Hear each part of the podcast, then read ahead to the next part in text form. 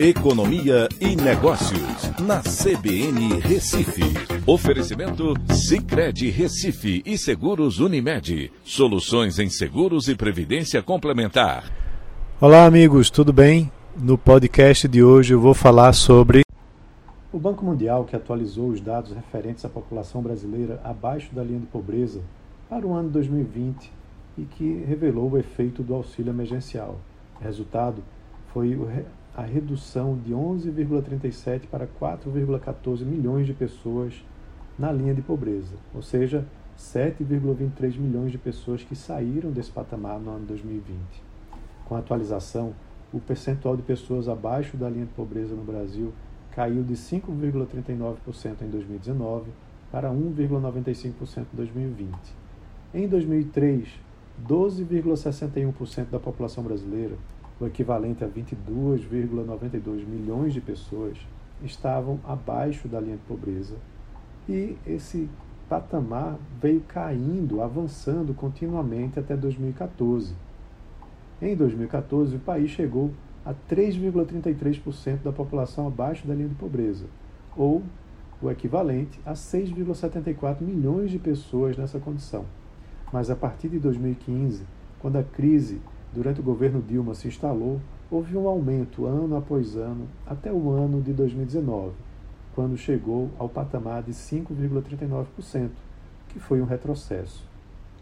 O auxílio emergencial, criado em 2020 para combater os impactos econômicos negativos da pandemia sobre os informais e os mais pobres, mudou a trajetória drasticamente.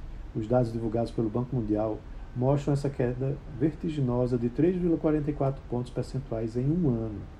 No estudo que eu mesmo desenvolvi na época né, do auxílio emergencial sobre os impactos dele a nível municipal, esses impactos sobre os municípios das regiões mais pobres, principalmente no Nordeste, já eram notados. Mas também foi constatada a redução na pobreza dessas áreas, é, localmente.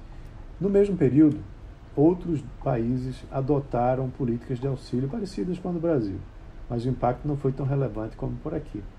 Países avançados têm uma parcela muito pequena da população abaixo da linha de pobreza. Nos Estados Unidos, por exemplo, é de 1%. Em Portugal, 0,15%. Já na Argentina, o impacto econômico da pandemia sobre a pobreza foi expressivo. A população que vive abaixo da linha de pobreza aumentou de 0,78% em 2019 para 1,07% em 2020. Na Colômbia, foi de 5,28% para 10,82%, maior ainda. E lá no Paraguai, caiu de 1,01% para 0,81%. Mas a maior redução foi justamente aqui no Brasil. E aí a gente precisa entender que os programas de transferência de renda precisam ser política pública prioritária independente de ser chamado de auxílio emergencial, auxílio Brasil ou Bolsa Família, como deve voltar a ser chamado no ano que vem, eles precisam ser simples e abrangentes, com valor que faça diferença, mas claro, com responsabilidade fiscal. Então é isso. Um abraço a todos e até a próxima.